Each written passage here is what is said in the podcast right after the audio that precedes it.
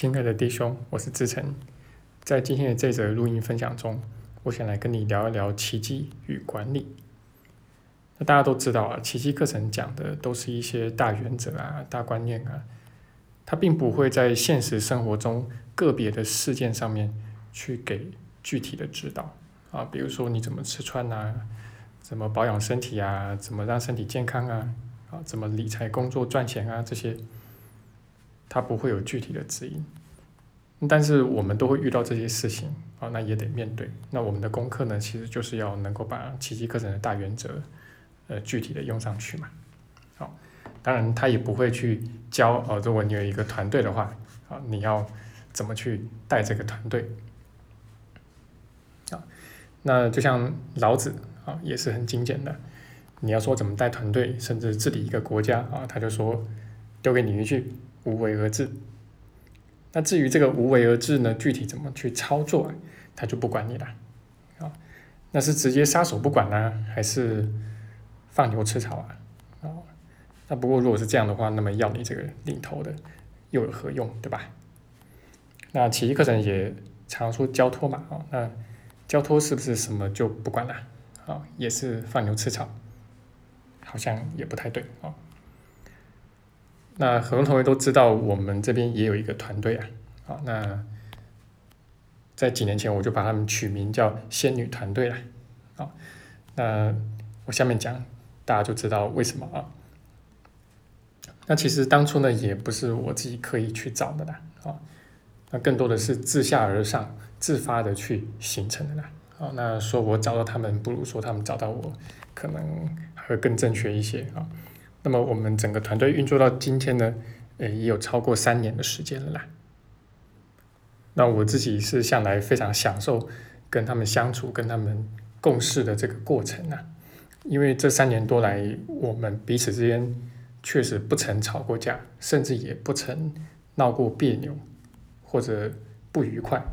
而且大家也都能自发性的去各司其职，哦，那也没有谁会。四处的去邀功啊，好，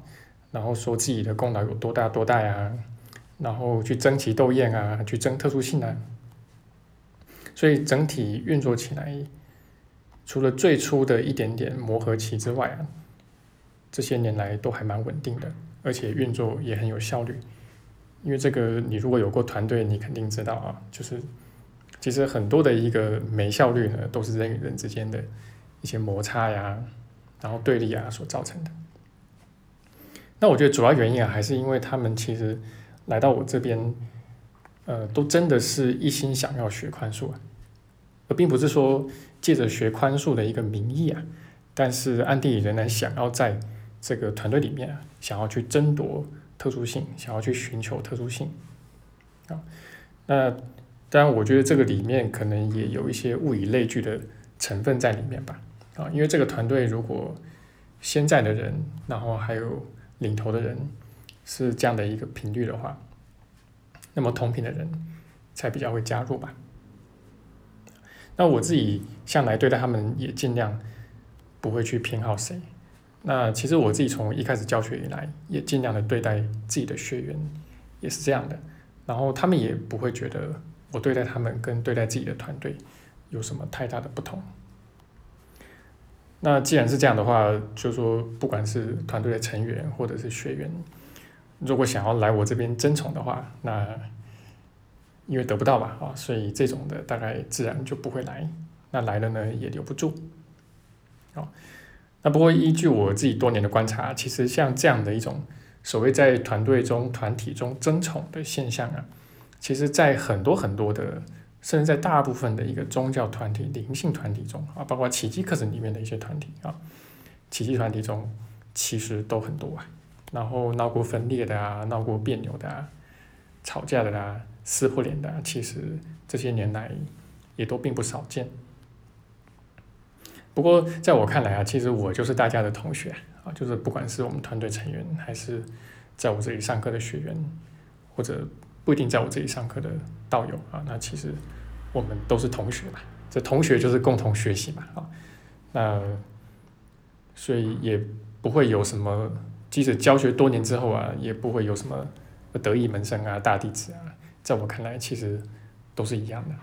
大家互相学习。那而且我们的灵性也都是一体，而且平等的嘛。OK，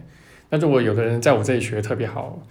呃，我也不会认为那跟我有太大的关系，那个应该是跟他的造化比较有关系，好，跟他的愿心比较有关系吧。那我自己在这些年来呢，也逐渐逐渐的学到所谓放手的一个真谛到底是怎么样的啦。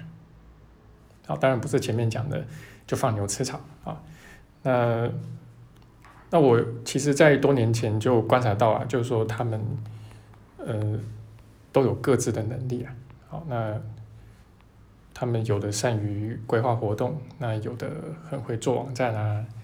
做公众号啊。好，那编辑文章啊，文书能力很强大，好，特别细心的啊，其实各有各的能力啊。那其实我也非常乐于放手让他们去做，好，然后这也是几年前我观察到的啊，就是越给他们空间去挥洒的时候，诶，他们的创意就越能够发挥出来，然后后面的成果啊就越令我惊奇啊，啊，我也没想到说我们的团队竟然可以做出这样的结果出来。那所以很快的，我自己的角色啊，其实不过就是做一个因势利导的这么一件事情了。好，那尽量的去感觉上天让我们往什么方向去走，好，让我们去做些什么。那么我就跟团队去沟通啊、协调啊，然后就往那个方向去。好，那很多时候就只是扮演一个协调的角色而已。那我也常常会打从心底的由衷的去赞美他们。那不论他们的能力啊，或者是他们的灵性层次啊，比起啊这个《红楼梦》里面的金陵十二钗，绝对是有过之而无不及。好，那因为这几天就是圣诞节了啊，那借着这个录音啊，我也很想要跟他们表达我对他们的一个感激之情，然后包括他们对一体弟兄所做的事，当然他们所做的这些事情所投入的心血，也都还会回到自己的身上。去强化他们的宽恕学习。那他们的一个心血呢？我相信大家就是使用我们的网站跟公众号，这个就自不代言啊。包括可能参加过我们课程的啊，都可以感受得出来。那明年呢，我们团队也会在各方面呢做更多的努力。好，那希望可以让大家都有所受益。好，那就是我今天的录音分享。那也祝福你能够在新的一年，